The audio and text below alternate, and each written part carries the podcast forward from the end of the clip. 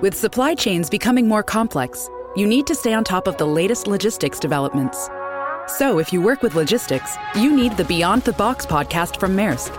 It's the easy way to keep up to date with everything from digital disruption in logistics to the need for supply chain resilience in today's market. Find out more and keep ahead of the game with the Beyond the Box podcast on logistics insights at maersk.com/insights.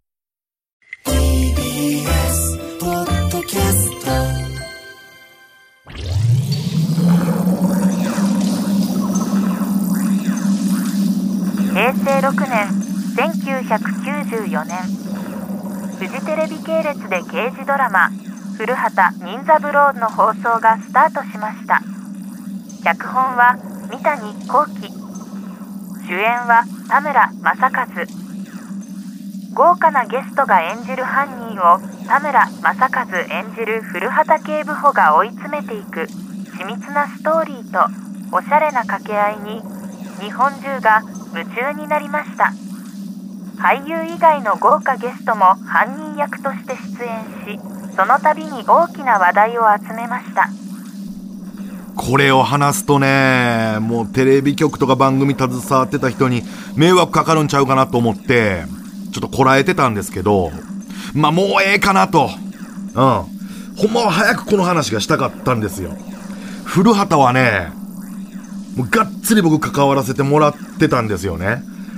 ちょっとまあ番組制作とかには携わってないんですけど、あの、元々の話をするけど、当時ね、えー今はそんな言い方せえへんねんけど、ハーフムーンソーディストって、まあ、いいわばその、半月の夜に炭酸を売るっていうのを、まあ、やってまして、そのハーフのムーンでソーディスト、ハーフムーンソーディストっていうで昔は読んだんやけれども、イタリアなり、そのヨーロッパの方で。えーで、半月の夜に、まあ、売るっていうのをやってたんやけど、その半月の夜だけじゃなくっていう風に徐々になっていったんやけどね。その珍しい海外の炭酸を、まあ、いわゆるいろんな国に行って買い付けて、で、日本の富裕層に売ったりしてたんです。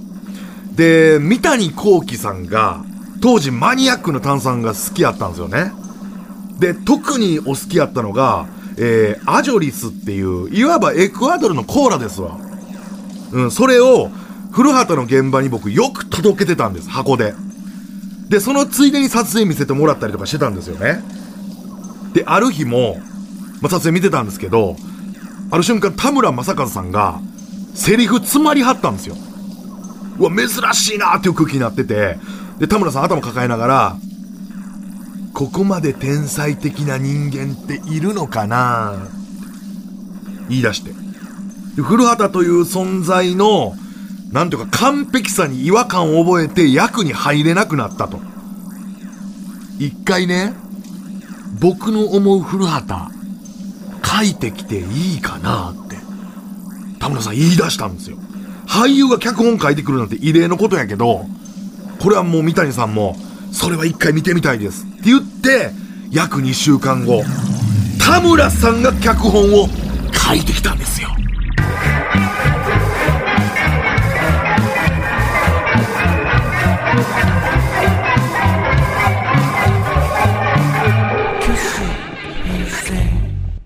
結果から言うと、田村さん脚本の話、すべて撮影はしました。でも結果、放映されなかった。これマジでどこにも出回ってない話です。ちょっと説明していきますけど、ま古畑って冒頭、普通はね、古畑が暗い中、いて一人で喋るっていう演出があるんですけど、大体ですよ。えー、おしゃれの鉄則は洋服の色を3色以内に抑えることです。シャツがブルー、パンツが黒、ジャケットが紫の人、真っ赤なマフラーだけはやめてください。友達を亡くします。服の色で思い出すのが、じゃん、じゃじゃん、じゃんじゃんって言って始まっていくっていう感じなんですけど、その田村さんが考えてきた脚本の中のその冒頭のセリフが、そのカメラ側からめちゃくちゃ強い光当たってるんですよ。いつも若干スポットライトみたいなの当たってるんですけど、田村さんギラギラの状態でもう発光してめ、あんま見えへんぐらいの感じぐらいにカメラ側から当てられてて、その眩しそうな田村正和さんが、古畑がカメラに向かって、どういう意味ですかって言って始めて。えー古畑自身がどういう意味かは分かってないという描写の入り方だったんですね。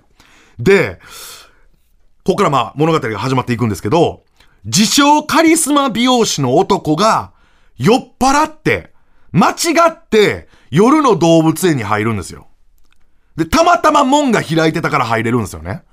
夜の動物園の門が開いてたから。で、ハサミと自分の技術をもってして、ライオンの縦紙を片っ端からいい感じにしてしまうんです。で、たまたまライオンも全員寝てたからできたってことでして。全員寝てたから、たまたま。だから、いい感じにできたと。で、この美容師の男が、ヒロミさんです。タレントの。で、それをたまたま見つけた動物園の飼育員の男が、その美容師の男を射殺するんですよ。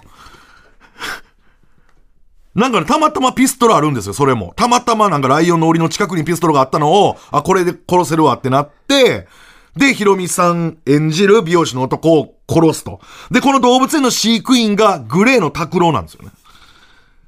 ただ作業着は着てなくて、あのグレーのイメージのあの黒い衣装の感じなんですよ。ひらひらっとした、なんかちょっとオーバーサイズのわかる？ただ胸に飼育員って書いてあるんで漢字で、飼育員やなっていうのはわかるって感じなんですよね。で、そのピストル拳銃をカンガルーの袋の中に隠すっていうところから物語始まるんですね。で、夜が明ける。で、警察が来るわけですけど、ゾロゾロとね。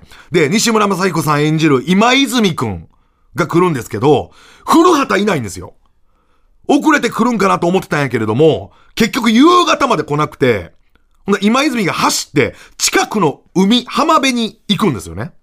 で、夕日を眺めてたら、そのおっきな夕日に、古畑、田村正和さんの顔がドーンって映るんですよ。夕日の中に。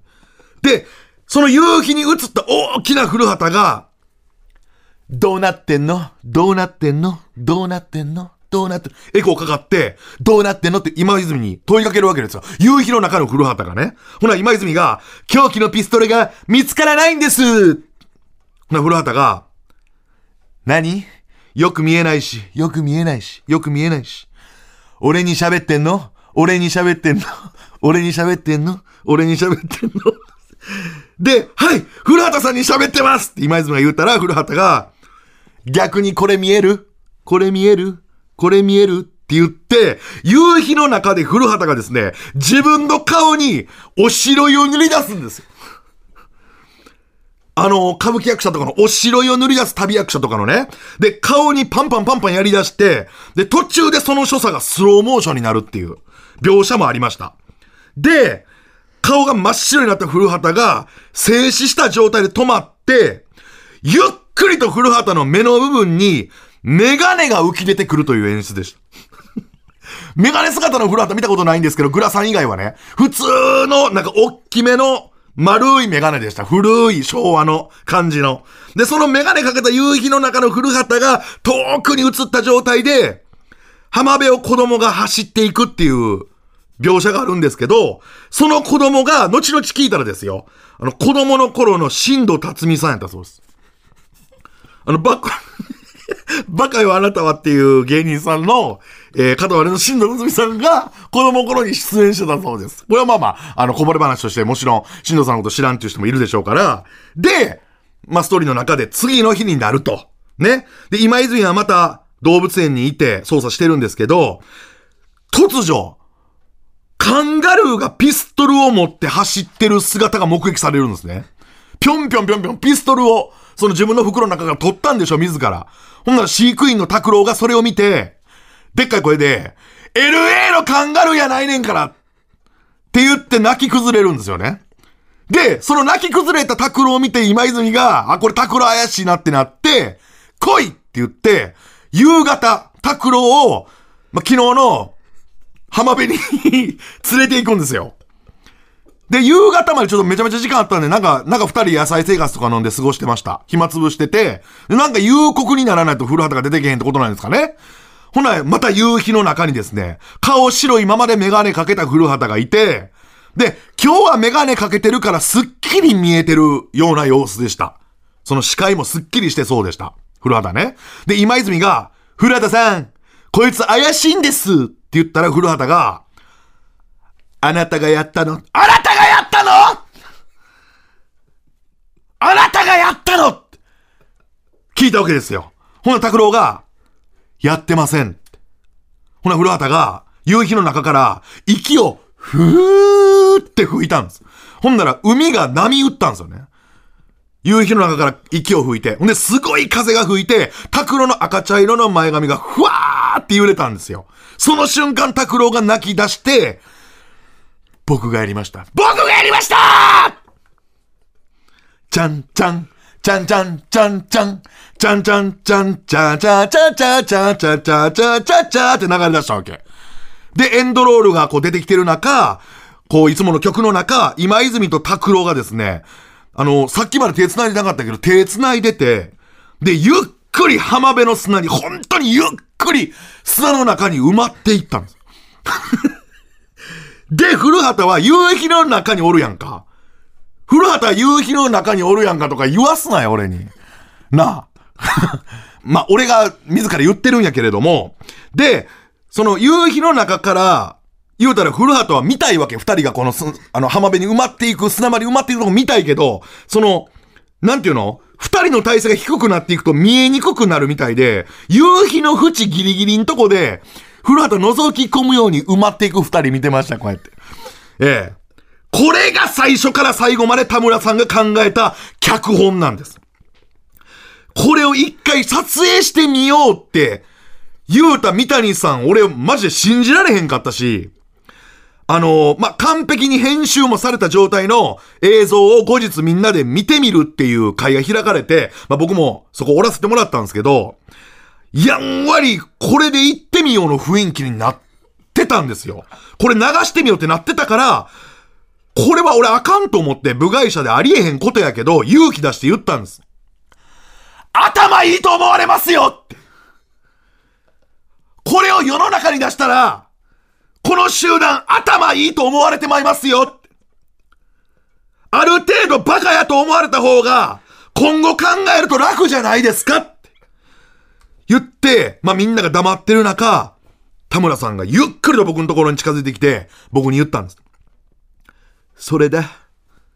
バカだと思われたくない本能が、僕自身の演技を邪魔してたんだ。もう大丈夫。これはオクラにして、今まで通りの台本で行きましょう。で、よかったっていう雰囲気になって、その後にみんなで、えー、アジョリスを飲んだんですけれども、あの、三谷さんがこう、一気飲みしたんですよね、瓶のアジョリス。で、一気飲みした後、これこんな甘かったっけって言ってたんです。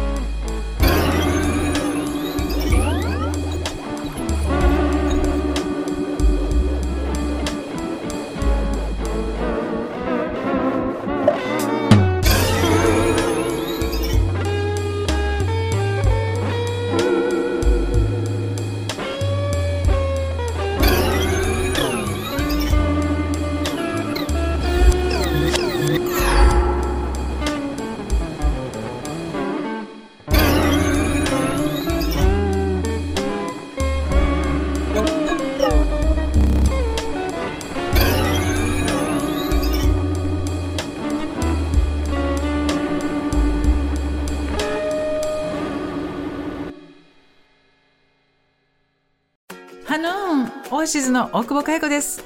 大久保佳代子とラブブララブは恋愛友情性浮気不倫マッチングアプリ不倫デート不倫のお悩みメールをいただいて 私が無責任に答えております。大久保佳代子とラブブララブは毎週土曜日夕方5時頃更新。みんな一人だけど一人じゃないよ。大久保佳代子とラブブララブ